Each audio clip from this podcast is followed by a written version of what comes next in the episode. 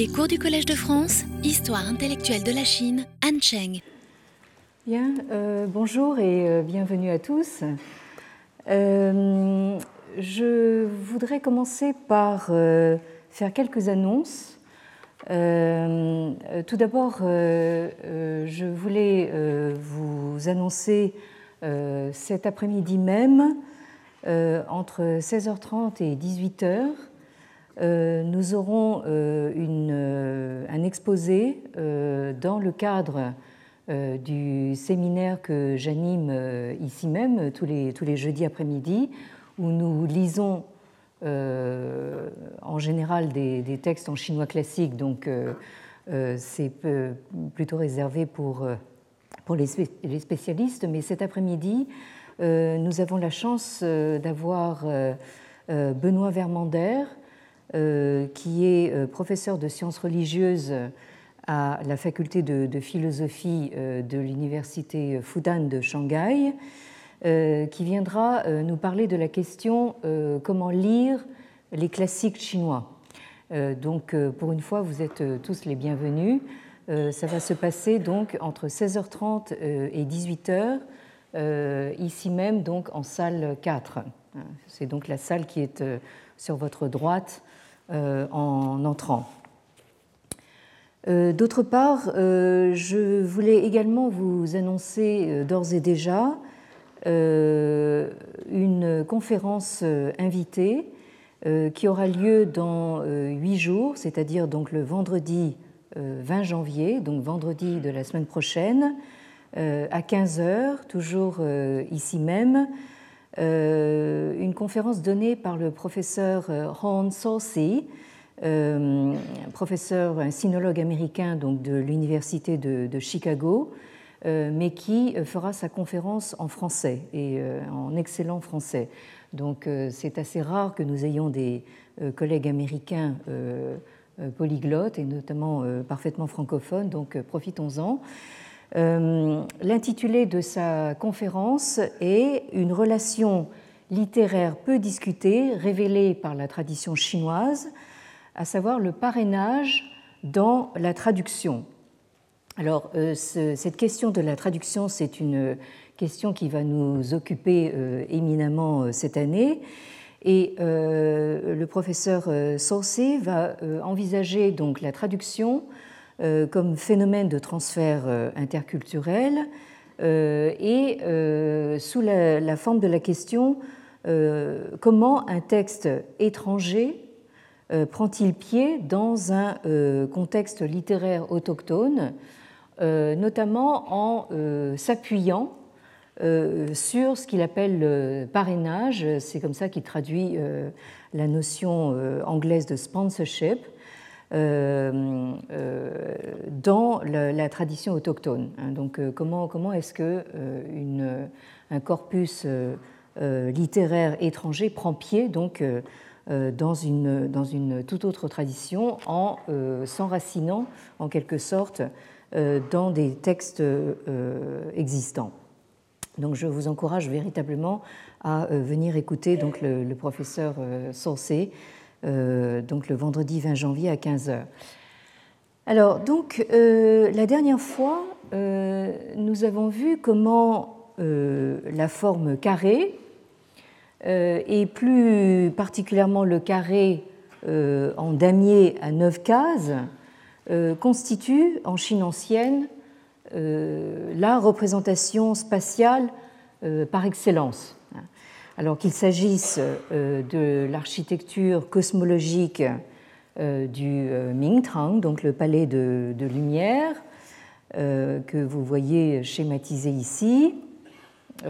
autre schématisation ici, donc vous voyez bien ce damier à neuf cases autour duquel donc le Fils du ciel est censé donc circumambuler, donc en allant d'une pièce à l'autre selon euh, les mois et les saisons pour proclamer donc euh, la, nouvelle lune. Euh, qu'il s'agisse aussi donc du plan de la, ville ou de la, capitale, vous avez ici donc une représentation schématisée donc du Guodu donc le, plan de la capitale d'un pays, avec donc au, centre donc le, palais du, souverain, tout autour donc les habitations des gens du commun et euh, devant, c'est-à-dire donc euh, face euh, au, sud, vous avez donc la, cour où le souverain donne audience. Et donc d'un côté, ici, donc l'autel des ancêtres, et de l'autre, l'autel du, du, dieu du sol, hein, qui représente donc l'autorité politique. Et nous avons vu que nous retrouvons ce, plan euh, euh, ici schématisé et euh, encore nous en avons des, traces dans les villes actuelles comme Xi'an, donc, qui est l'ancienne capitale impériale Chang'an. Vous voyez ici donc sur les fortifications la, schématisation du plan ancien de la, capitale et une vue donc de la, euh, ville actuelle où vous avez euh, toujours ces euh, villes, ces rues rectilignes, donc en, quadrillage. Vous retrouvez également le même schéma dans la distribution des champs dits en, damier, qu'on appelle donc Jingtian. Vous avez l'expression ici en haut de la diapositive. Alors vous avez ici le caractère Jing qui veut dire donc le puits, hein. mais ici il est pris euh, pour sa forme graphique, c'est-à-dire donc euh, ces quatre traits qui euh, en fait délimitent un carré en, damier. Et de fait, ce caractère Jing enfermé dans, un carré anciennement se confondait assez souvent avec cet autre mot euh, qui veut dire le champ, hein, le, champ à cultiver, euh, et qui, vous le voyez, est aussi une sorte de quadrillage euh, en, damier.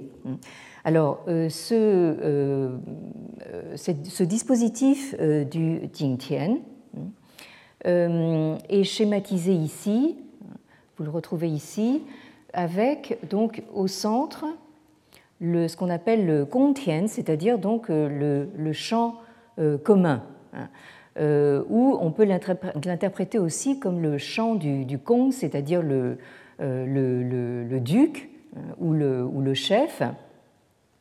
C'est-à-dire c'est le champ que les paysans étaient censés cultiver au profit donc du, souverain. Et c'était donc le, champ qui était au centre. Et tout autour, donc, vous avez les, champs que les paysans cultivaient pour leur propre, leur propre subsistance.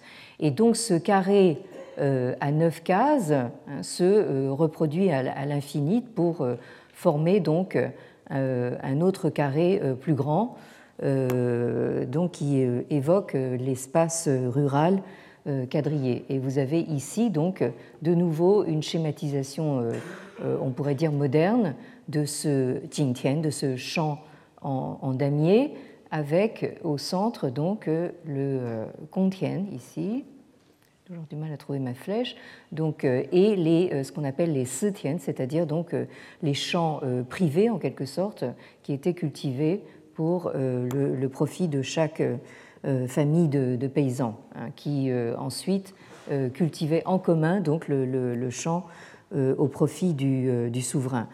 et de façon assez amusante, vous retrouvez également ce, quadrillage euh, même dans les, euh, euh, les anciennes formes de, manuscrits. Hein. J'ai eu souvent l'occasion d'évoquer donc justement ces manuscrits où vous inscrivez donc les, caractères qu'on appelle les fanghuaizi, hein, c'est-à-dire donc les caractères carrés, hein, donc à l'intérieur justement d'un carré. Donc jusqu'à une date relativement récente, euh, les manuscrits se euh, présentaient de cette façon. Hein. Donc euh, c'était comme ça très facile de compter le nombre de, caractères hein, avant de qu'on ait les, logiciels de traitement de texte et, le calcul automatique des nombres de, signes. là, vous aviez donc ces feuilles quadrillées qui permettaient de, soumettre des, manuscrits. Bref, on aura compris que le, carré en damier est une sorte de représentation spatiale symbolique de toute organisation humaine hein, et à toute, toute échelle et tout niveau imaginable.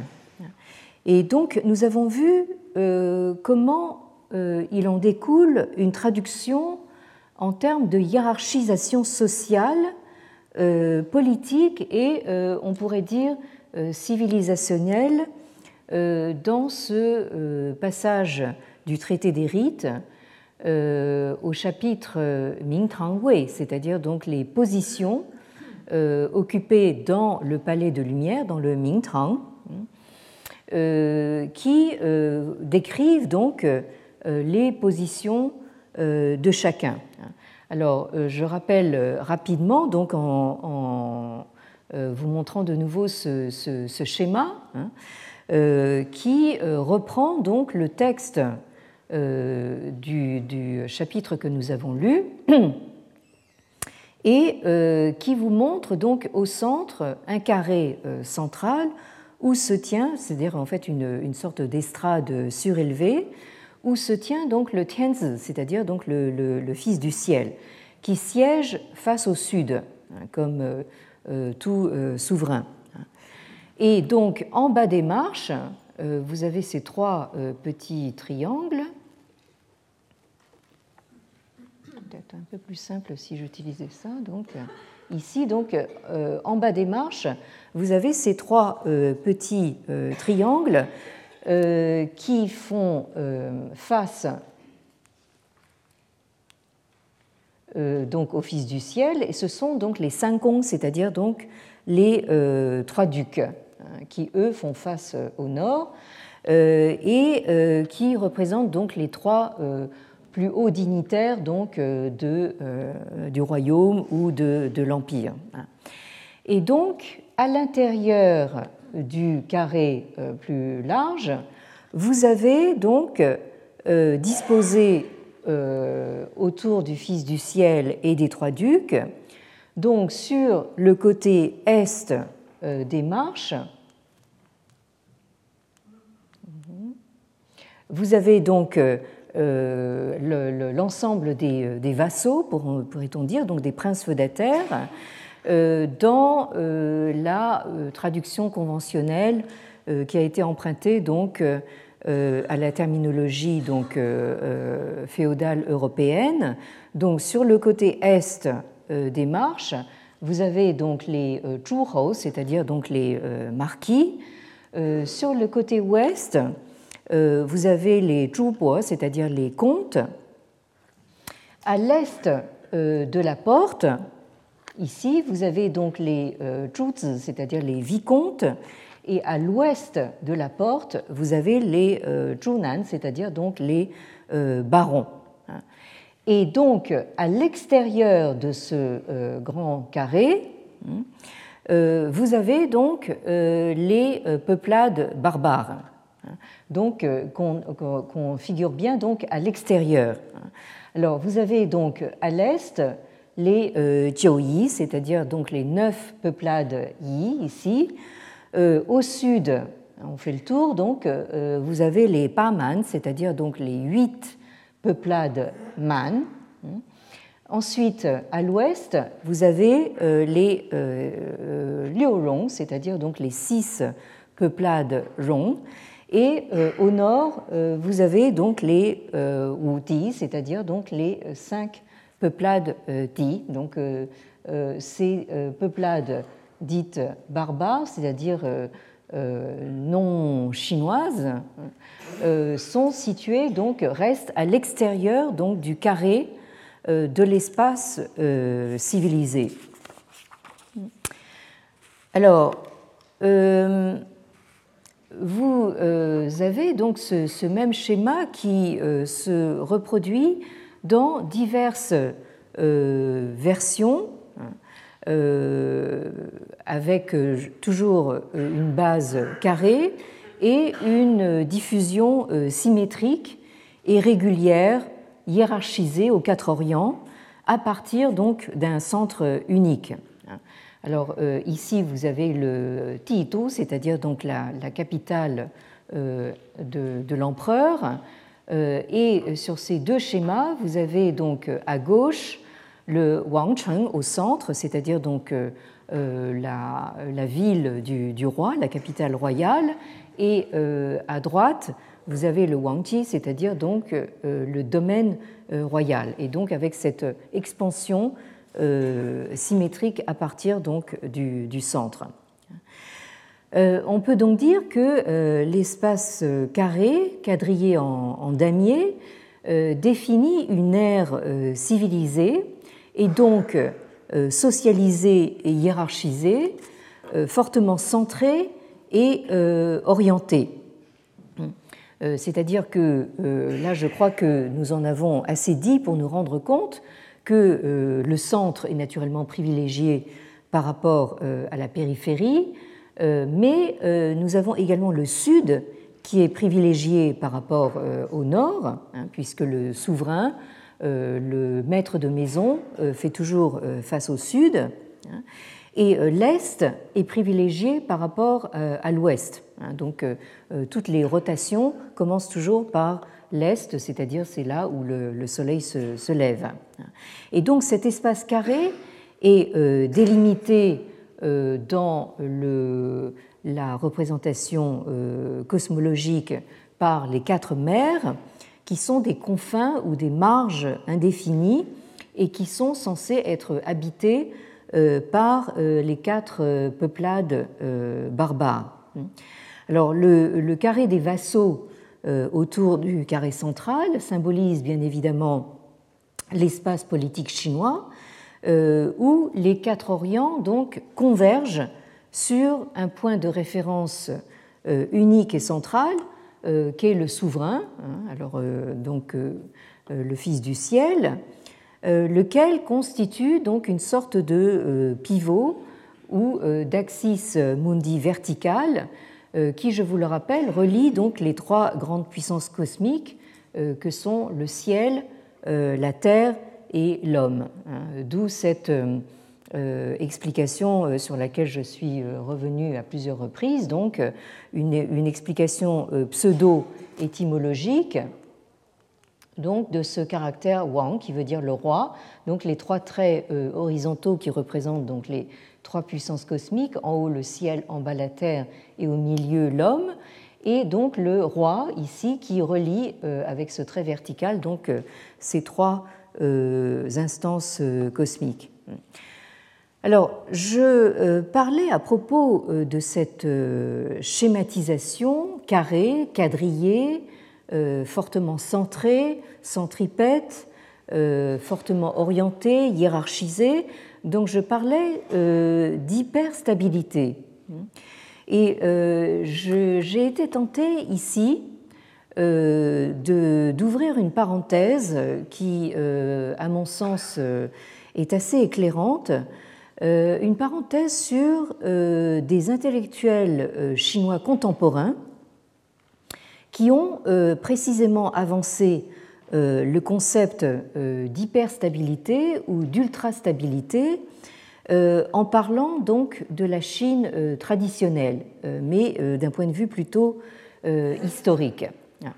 Alors, il s'agit donc en particulier de ce couple donc euh, vous avez à gauche euh, euh Jing Guantao, donc euh, né en 1947, et à droite son épouse Liu Qingfeng, qui est née en 1949, qui, je le rappelle, est l'année de, fondation donc, de la République populaire de Chine, la proclamation par Mao Zedong donc de, cette République populaire.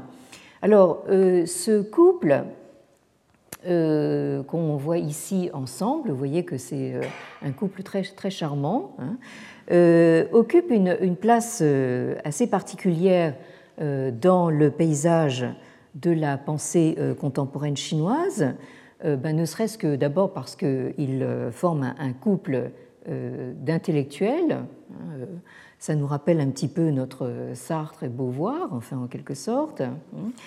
et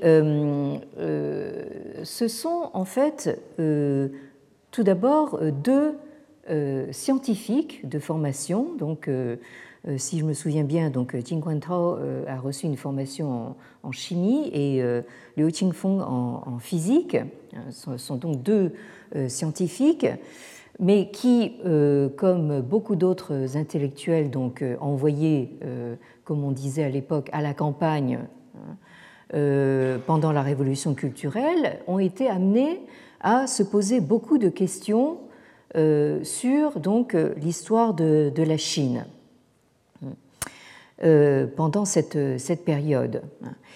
Et euh, ce couple commence euh, à faire parler de, de lui vers la fin des années 1970. donc nous sommes quelques années après la mort de Mao en 1976. Et donc la mort de Mao et la chute de ce qu'on appelait la bande des quatre, Hein, euh, autour de la euh, de l'épouse de, Mao, euh, Jiang Qing. Donc, cet événement marque la fin du mois officiel donc de la révolution culturelle. Donc, à la fin des années 1970, nous sommes donc au lendemain donc de la révolution culturelle et, disons, au, au, tout début euh, du processus de la, sortie donc, du, maoïsme. Ah ben, donc, en 1979, euh, Qin Tao et Liu Qingfeng donc, euh, font circuler d'abord sous le manteau, et on va voir pourquoi, un essai où ils tentent de systématiser, de mettre en forme un ensemble de réflexions qu'ils ont commencé à mener donc euh, au début de ces années 1970, euh, donc euh, en plein paroxysme de la révolution culturelle. Alors cet essai s'intitule Xingsheng yu Weiji,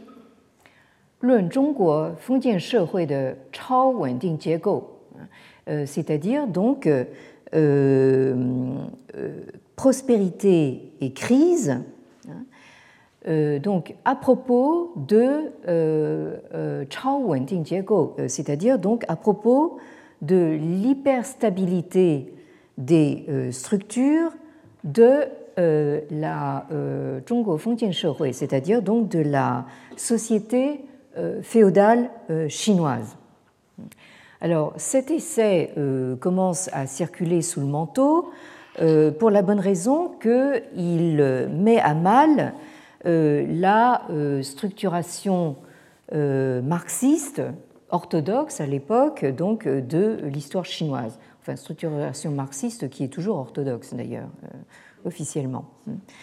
Alors, le texte est d'abord diffusé sous forme de, de manuscrit, hein, probablement justement dans ces petits carrés que je vous ai montrés tout à l'heure, et il est publié quelques années plus tard sous forme de, de livre euh, de façon très, très officielle euh, par les éditions populaires euh, du Hunan, hein. donc à partir de 1984. Hein.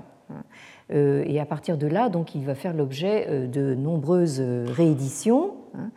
Alors 1984, nous sommes donc au début des années 80, c'est la période où font rage les débats, notamment au sein euh, du euh, pouvoir euh, central à Pékin, donc les débats entre la vieille garde conservatrice, attachée ou on pourrait dire agrippée donc à l'héritage maoïste d'un côté, et de l'autre les réformateurs qui sont rangés donc derrière des personnalités du, de hautes personnalités du parti, euh, comme euh, Hu Yaobang, donc qui meurt en 1989, euh, et ensuite Zhao Ziyang.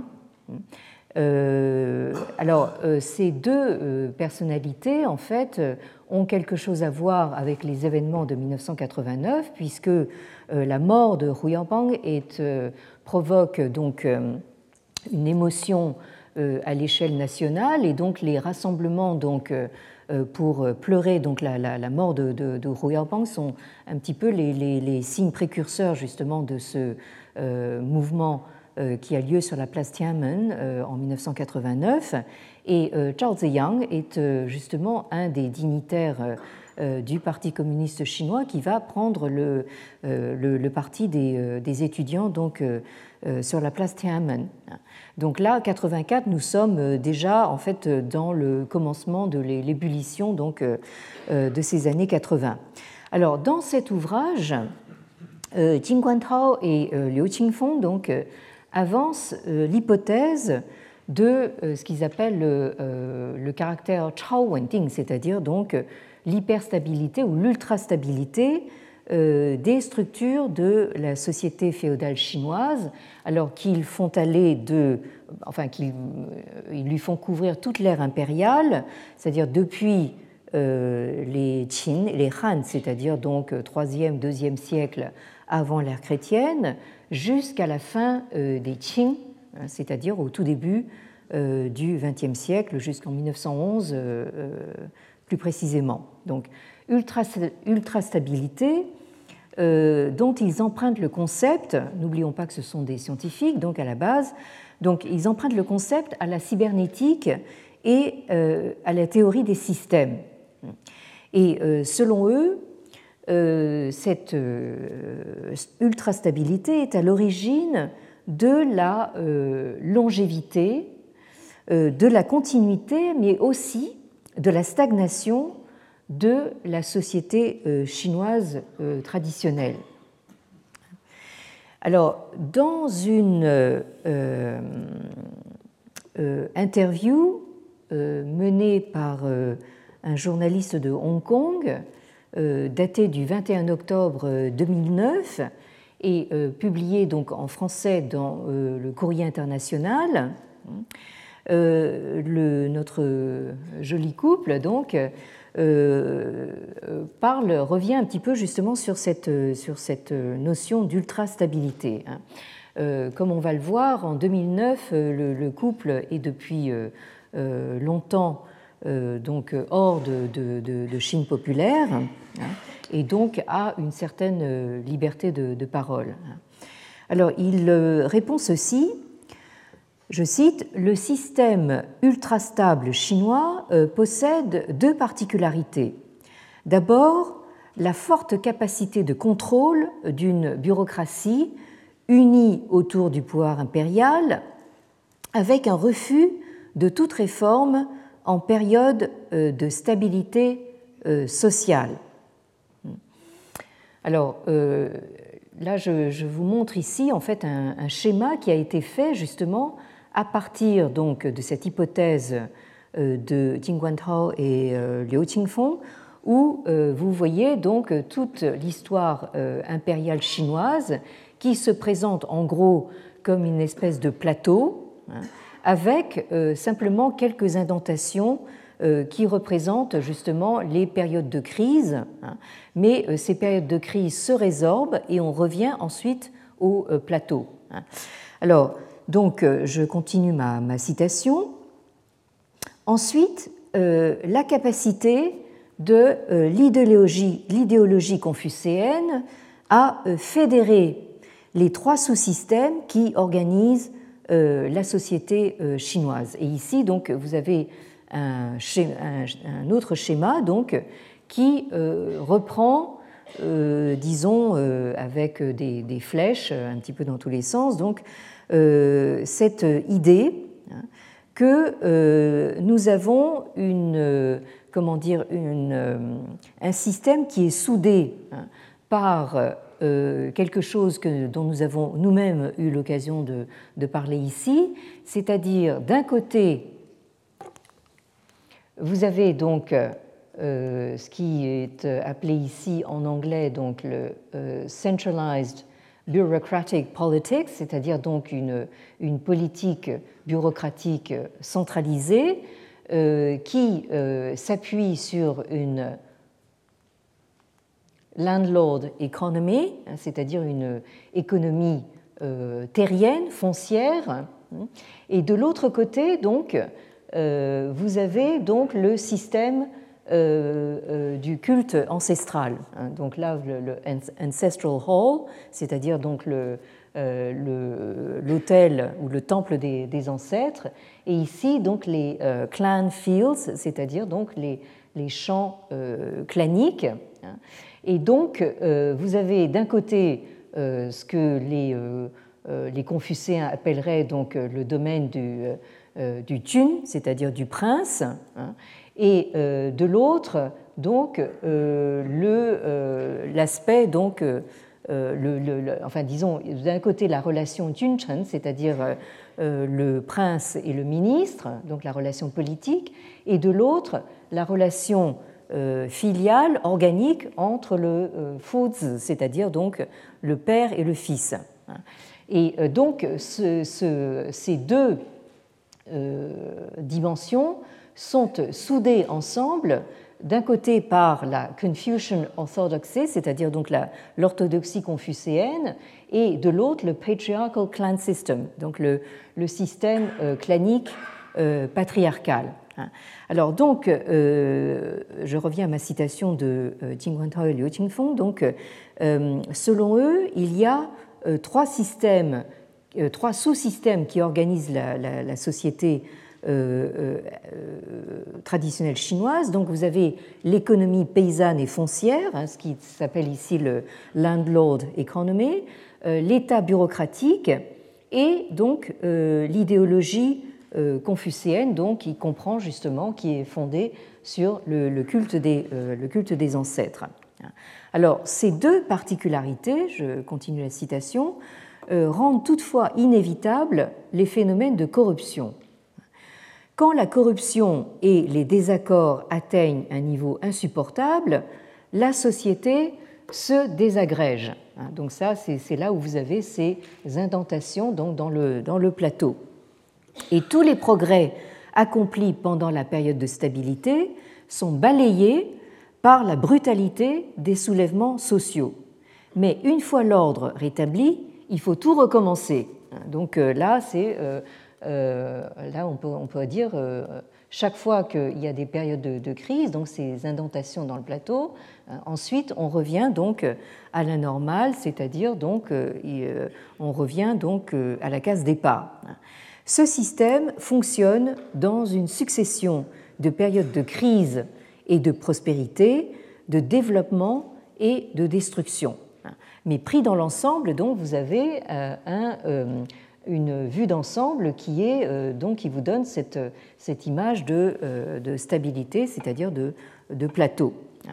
Alors, donc, inutile de dire que ce livre euh, ébranle véritablement, c'est un coup de tonnerre donc, dans les euh, cercles académiques chinois hein, dans les années 1980, euh, et il provoque donc un mouvement de réflexion intense sur la culture chinoise qu'on a connu sous le nom de Wenhua hein, c'est-à-dire donc de fièvre culturelle. Hein. Et à partir donc des années 1980, donc la, euh, la sortie du, maoïsme en Chine est euh, marquée donc par une succession de fièvres hein, qu'on appelle jeu, c'est-à-dire donc des, poussées de chaleur. Hein. Donc euh, vous aurez hein, une fièvre culturelle, une fièvre esthétique, une fièvre weberienne, une fièvre bon.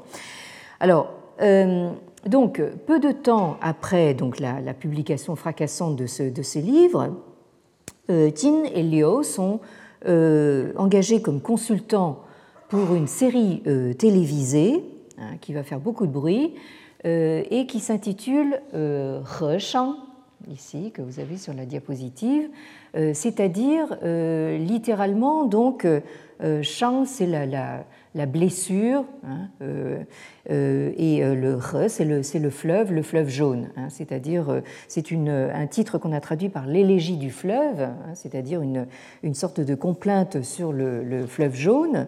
Et il s'agit donc d'un grand documentaire historique qui passe sur la CCTV, donc la Chinese Central Television, et qui soulève la question du repli sur soi de la Chine à l'époque moderne. Hein. Et donc le fleuve jaune, la terre jaune, hein, le, cet immobilisme de la, du, de, la, de, la, de la, terre jaune hein, fait contraste donc avec la promesse d'une Chine bleue, c'est-à-dire la, Chine océanique, celle qui est ouverte euh, sur le monde et qui est censé donc s'ouvrir sur euh, la mondialité et euh, la modernité. Alors c'est un documentaire qui est diffusé à la fin de l'année 1988 et on peut considérer que ça a été aussi un élément déclencheur du mouvement pro-démocratique de 1989 hein, que j'ai évoqué tout à l'heure. Alors, euh, euh, en juin 1989, vous savez euh, donc que le mouvement étudiant est plus que brutalement réprimé. Il fait de très nombreux morts, donc on n'a pas encore pu compter exactement, puisque actuellement cet événement n'existe tout simplement pas en Chine populaire. On n'est pas censé en parler, donc ça n'existe pas. Hein. Alors, euh, donc, après juin 89, le couple euh, se trouve à, Hong Kong, euh, où Jing Tao est un professeur invité à l'université chinoise de Hong Kong, et le, couple est alors accusé d'être instigateur donc, du mouvement étudiant et donc ne pourra pas retourner en Chine continentale et donc s'installe à Hong Kong et donc à Hong Kong, euh, une année plus tard, donc en octobre 1990, il fonde la très influente revue, qui est encore tout à fait active. C'est une revue euh, culturelle bimestrielle, c'est-à-dire qu'elle paraît tous les deux mois, euh, qui s'intitule donc, vous l'avez en bas de la diapositive, Arshei Shiji, hein, c'est-à-dire donc le 21e siècle, Hein, ça porte aussi un titre en anglais puisque ça paraît à Hong Kong, 21st euh, Century, hein, euh, mais c'est un périodique totalement en chinois. Hein. Euh, et en même temps, il fonde le centre de recherche sur la culture chinoise contemporaine. Autrement dit, donc ce couple, à partir de l'espace d'expression encore à peu près libre de Hong Kong, donc mène une réflexion de, fond donc sur, sur ce que c'est que cette euh, histoire et cette culture chinoise. Et plus récemment, euh, ils se sont lancés dans un vaste travail de numérisation euh, des textes importants donc de la transition chinoise. Il s'agit donc de constituer une base de données sur l'histoire de la pensée chinoise moderne.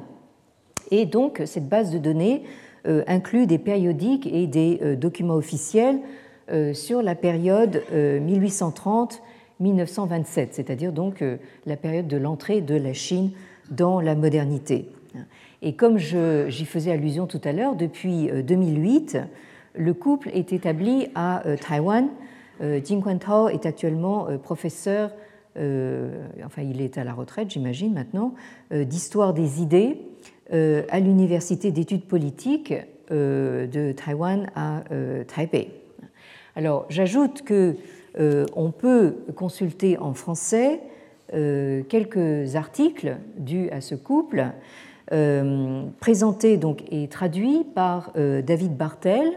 ça s'écrit B-A-R-T-E-L, donc un jeune chercheur français qui leur a consacré donc une très grande partie de ses recherches et qui est rattaché au CEFC, c'est-à-dire le Centre d'études français euh, sur la Chine contemporaine, qui est basé à Hong Kong, et qui publie euh, une excellente revue qui s'appelle Perspectives chinoises, euh, que j'ai déjà eu l'occasion donc de signaler à votre attention. C'est vraiment, si vous voulez, donc une information honnête, bien documentée et comment dire vraiment sur le terrain euh, concernant donc les euh, questions contemporaines euh, chinoises, vraiment aller d'abord donc à cette revue.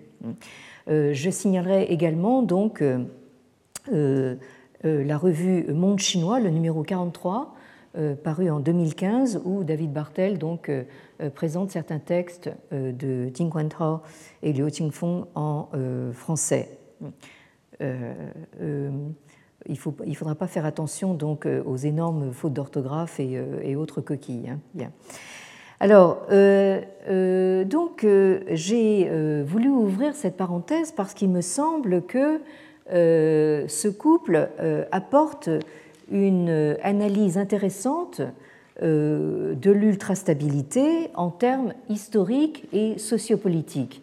Alors, bien entendu, euh, j'en ai parlé non pas parce que je suis, euh, je partage entièrement cette, euh, cette analyse. Hein, je pense que dans le détail, il faudrait quand même revenir un petit peu de, manière critique hein, sur, ce, sur ce schéma qui est un peu trop simple pour, pour être vrai. Mais pour ma part, ce que j'essaye de faire ici avec vous, c'est de montrer que l'ultrastabilité ou l'hyperstabilité se loge également, et euh, je dirais tout d'abord, dans les formes symboliques elles-mêmes, euh, c'est-à-dire dans les représentations symboliques de l'espace et de la spatialisation. Alors, j'en reviens maintenant donc. alors oui, vous avez ici la, couverture de, de, cette revue, Archei Shetty, donc le 21e siècle. Hein. Alors, j'en reviens maintenant donc euh, au texte euh, sur lequel nous nous sommes euh, arrêtés la dernière fois, à savoir donc cet autre passage du traité des rites, extrait du chapitre Wangzhi, c'est-à-dire donc les, les institutions royales, hein, dont je vous rappelle donc la, première phrase, hein, 中国容易五方之民 c'est-à-dire donc les pays centraux, hein, c'est-à-dire donc les pays chinois qui se sont euh, développés euh, justement autour de la plaine centrale, euh, le cours central du, fleuve jaune. Hein. d'un côté, donc les Zhongguo d'un côté, et les Rongyi, c'est-à-dire les Zhong et les Yi. On a vu que ce sont les peuplades barbares de l'ouest et de l'est, respectivement, donc les Rongyi qui sont pris comme synecdoque pour tous les barbares. Donc vous avez les pays centraux d'un côté et les barbares de l'autre. Les Wufangzhemin, c'est-à-dire les peuples des cinq directions, c'est-à-dire les quatre orients et le centre. Donc vous avez les Zhongguo au centre et les euh, barbares aux quatre orients. Donc euh, tous, ces, tous ces peuples ont chacun leur nature propre qu'il est impossible de changer. Et euh, je vous rappelle que le texte fait ensuite, euh, si j'ose dire, le tour des barbares, hein, euh, dans le même sens et dans le même ordre que dans l'autre chapitre que nous avons lu sur les positions du Mingtang. Alors, vous avez d'abord les Dongfang Yue hein, donc les, les Yi à l'est, Ensuite, Nanfang Man, donc les Man au sud, les Xifang Rong, les Rong à l'ouest, et Beifang Ti, c'est-à-dire les Ti, à, euh, au nord. Euh, alors, les euh, marques de leur barbarie, hein, de leur sauvagerie, c'est que ces gens-là donc ne portent leurs cheveux sur les épaules, ils ne se coiffent pas, euh, ils se tatouent le visage et le corps, hein, donc euh, hein. ils portent des, peaux de bêtes, hein. ils vivent dans des cavernes, euh, beaucoup d'entre eux mangent cru, et ils ne mangent pas de céréales pour la bonne raison qu'ils ne, cultivent pas la terre. et donc nous avons dans les dernières phrases ceci, donc au bas de la diapositive, où Fang Zhemin, c'est-à-dire donc ces peuples des cinq directions ont des langues qui ne communiquent pas entre elles, c'est-à-dire sous-entendu en fait entre les pays centraux et les barbares, on ne se comprend pas, hein, on ne parle pas la, même langue, et ils ont des, littéralement des goûts et des désirs qui n'ont rien en commun. Les Chinois ne mangeraient rien cru, hein, même encore à l'heure actuelle d'une certaine façon. Hein. Essayer de faire manger de la salade à un Chinois, ce sera assez difficile. Alors, et la dernière phrase, donc, qui nous a beaucoup intrigués, Da Qi Zhi, Tong Qi Yu, Dong Fang Yue Ji, Nan Fang Yue Xiang, Xi Fang Yue Di Di, Fang Yue Yi. Donc, pour faire en sorte que leurs intentions s'expriment et que leurs désirs se manifestent, se fassent connaître, euh, il y a euh, des intermédiaires qu'on appelle de façon différente selon les peuplades barbares. Donc euh, à l'est on les appelle ji, c'est-à-dire si on traduit littéralement des messagers, au sud donc des xiang, est-ce que ce sont des mimes, des imitateurs, on ne sait pas. À l'ouest des didi, alors là, bon, est-ce que ce sont des, chanteurs, des comédiens?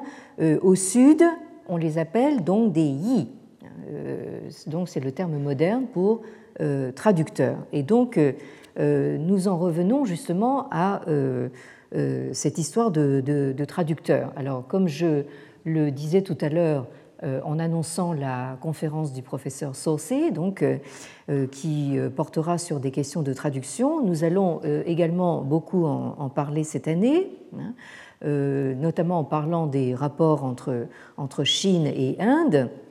Mais ici, de quoi s'agit-il euh, au juste hein? Est-ce que euh, justement on a euh, ce petit espoir qu'il y aurait au fond cette volonté hein, de traduire les langues entre les pays civilisés au centre et les pays de la périphérie, les barbares donc en dehors donc du, du domaine civilisé. Est-ce que nous aurions là un début de frémissement euh, de euh, volonté de, cosmopolitisme hein, de, la part de la centralité chinoise? Eh bien, il semblerait que non, hein, si on en croit donc un texte euh, que, qui date d'une période très très ultérieure. Hein, nous, nous sommes au moins un millénaire plus tard, puisque c'est un texte qui date de l'époque des Song, des environs de, l'an 1000 de la chrétienne, et c'est un texte dont j'emprunte euh, la, traduction à un groupe de recherche euh, sur les sons qui, qui est animé euh, à l'EHESS par mes excellents collègues Christian Lamourou, hein, donc, qui est directeur de recherche au CNRS, Alain Haro, donc, de l'École française d'Extrême-Orient, et Stéphane Feuillat, euh, donc professeur euh, à l'université euh, Paris 7 Denis Diderot. Hein. Alors donc ce groupe de recherche a donc disons s'est intéressé donc à ce, à, ce, à ce, texte qui est en effet tout à fait tout à fait comment dire digne d'attention. Alors il est dû à un lettré donc d'époque Song qui s'appelle Wang Yucheng euh, et euh, qui a vécu donc entre 954 et 1001. Donc il a passé d'une année l'an 1000. Et c'est un texte euh, qui s'appelle Dui, c'est-à-dire donc réponse sur le Yi, sur la traduction ou l'art de traduire. Alors là, vous avez donc le texte intégral que nous n'allons pas lire en entier, mais je vais vous le, euh. Euh, toujours est-il que euh, je vais quand même m'arrêter un petit peu sur les phrases que j'ai surlignées en rouge. Donc, la première phrase dit ceci. Ren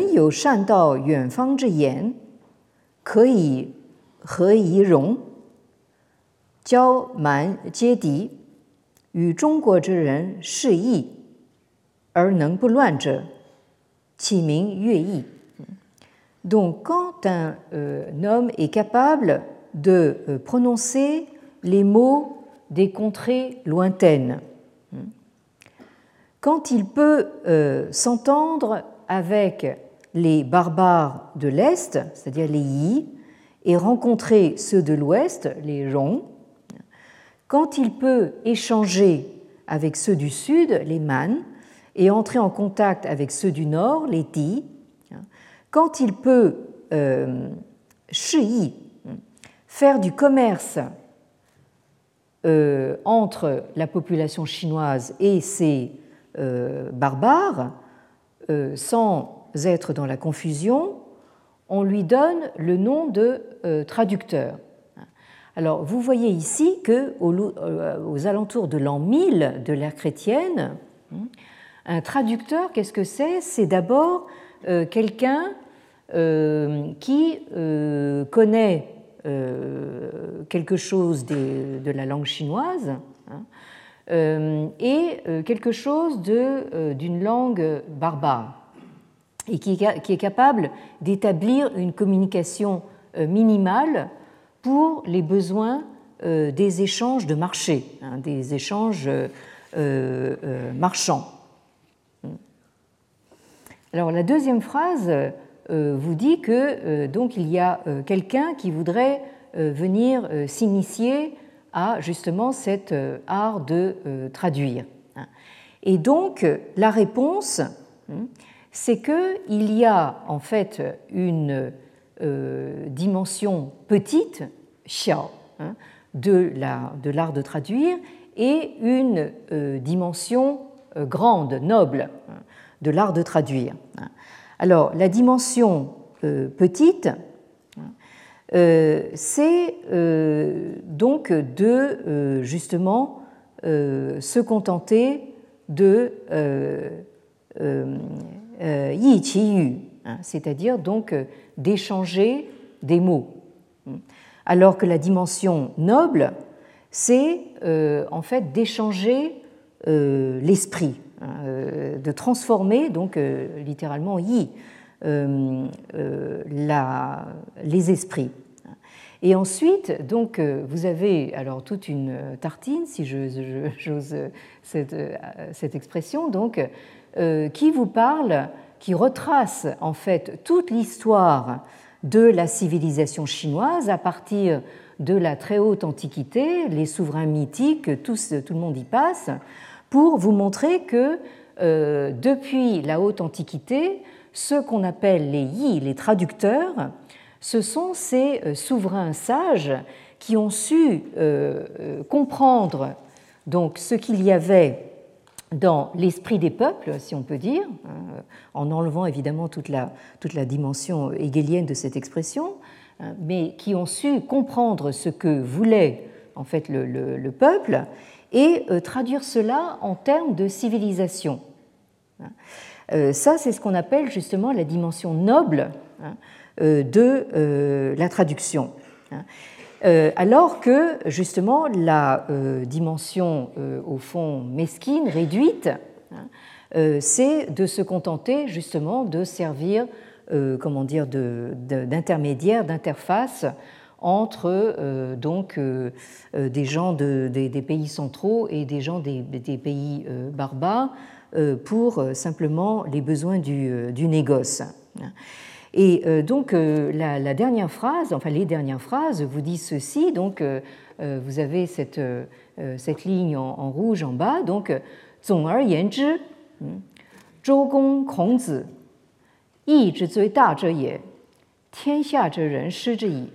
Donc, dans l'ensemble, le duc de Zhou, hein, c'est-à-dire l'un des fondateurs de la, dynastie Zhou, et maître Krong, c'est-à-dire Confucius, furent les plus grands parmi les traducteurs, puisqu'ils ont été les maîtres des hommes sous le ciel, maîtres dans le sens d'enseignants. Hein.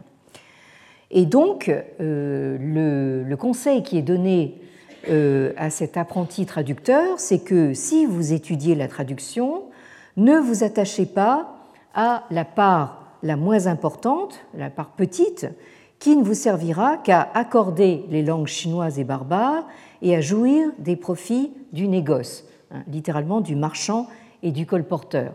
Vous devez étudier la voie euh, des Zhou et euh, de Maître Krong, qui vous permettra de devenir le maître des empereurs et des rois, c'est-à-dire donc cette part noble euh, de la traduction. Et là-dessus, donc l'apprenti remercie et se retire. Alors on ne sait pas, l'histoire ne dit pas ce qu'il fait de ce, conseil, hein. euh, mais euh, vous avez ici donc une très euh, intéressante conception justement de ce, que, de ce que peut être la traduction, qui encore une fois, du moins d'après ce, texte, qui est dû à un lettré confucéen, hein, au lieu d'aller du, du, centre vers l'extérieur, au contraire, a tendance à ramener donc la périphérie vers le centre. Donc nous ne sortons pas donc de cette euh, propension donc euh, centripète euh, de la civilisation chinoise que nous avons qualifiée à plusieurs reprises d'hyper stable. Cette hyperstabilité est également due justement à cette tendance extrêmement centripète. Donc la prochaine fois, donc, nous allons revenir sur ces questions de traduction. Et donc, euh, pour cet après-midi, vous êtes euh, les bienvenus à 16h30 euh, en salle 4 et vendredi prochain également à 15h autour de, du professeur Saucé. Merci de votre attention. Retrouvez tous les contenus du Collège de France sur www.colège-2-france.fr.